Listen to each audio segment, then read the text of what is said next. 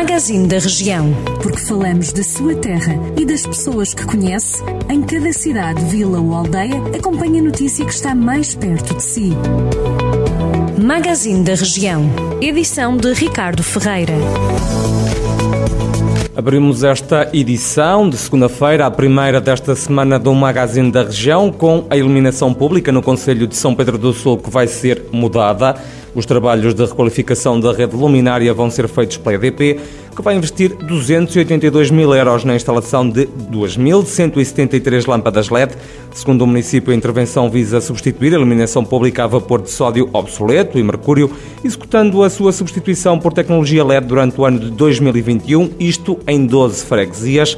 As lâmpadas LED são mais eficientes e amigas do ambiente.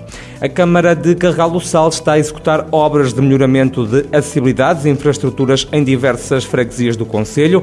Os serviços municipais arrancaram a semana passada com duas intervenções na freguesia de Parada, a requalificação do pavimento na localidade de Povas de Forcadas e o prolongamento da rede de águas para posterior pavimentação na Rua do Cemitério.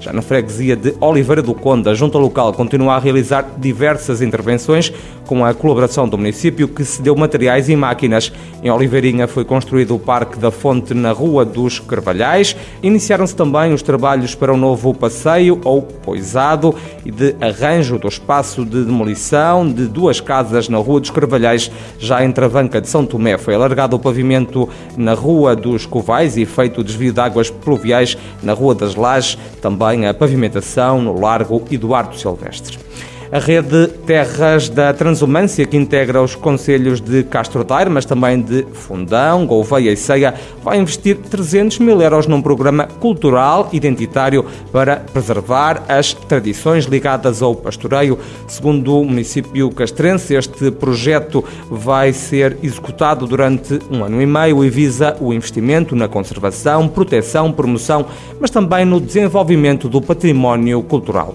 Era o único município município da região sem presença nas redes sociais. A Câmara de Penalva do Castelo acaba de criar uma página de Facebook. Esta página foi criada a tempo de, no sábado, ser transmitido o Amentar das Almas, numa versão online que une os municípios de Mangualde, Nelas e Penalva do Castelo, numa atividade que faz parte do projeto Cultura no Dão. Já sabe estas e outras notícias da região em jornaldocentro.pt.